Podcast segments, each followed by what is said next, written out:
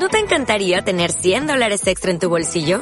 Haz que un experto bilingüe de TurboTax declare tus impuestos para el 31 de marzo y obtén 100 dólares de vuelta al instante.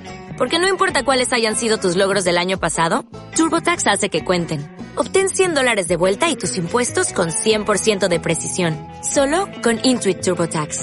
Debes declarar para el 31 de marzo. Crédito solo aplicable al costo de la presentación federal con TurboTax Full Service. Oferta sujeta a cambios o cancelación en cualquier momento. Estás escuchando Pronóstico.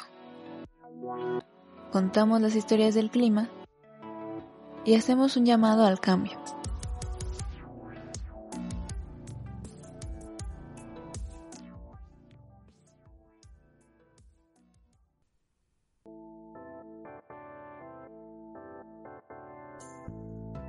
Para este momento ya se sabía que cambios en la química de la atmósfera podrían causar un aumento en su temperatura.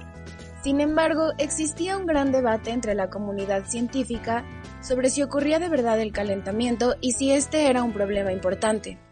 El cambio climático en el ámbito científico está lleno de incertidumbres, cuestiones sin resolver o con faltas de consenso e información.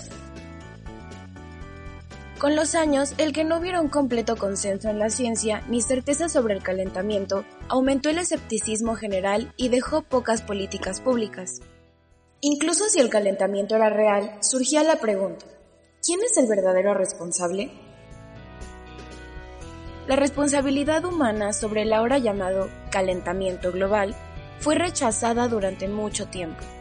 Esto obedecía en gran parte a la protección de los intereses de la industria petrolera. El debate climático comenzó con el calentamiento global y se endureció cuando se mencionó el enfriamiento global.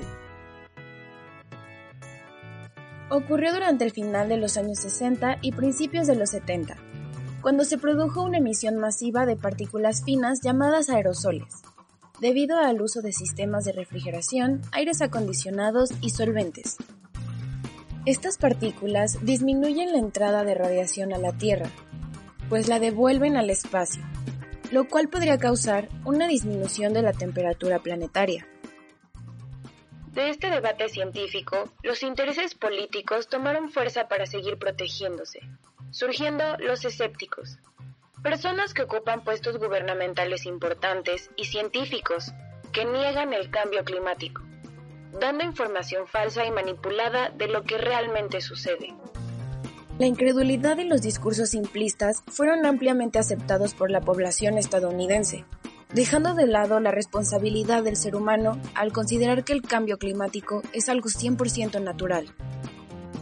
Si bien la idea del enfriamiento global durante la década de los 70 se ha convertido en un recuerdo lejano, este periodo debe servir como un momento histórico significativo fue cuando los científicos del clima se enfrentaron a la posibilidad de que la humanidad estuviera influyendo en el clima global.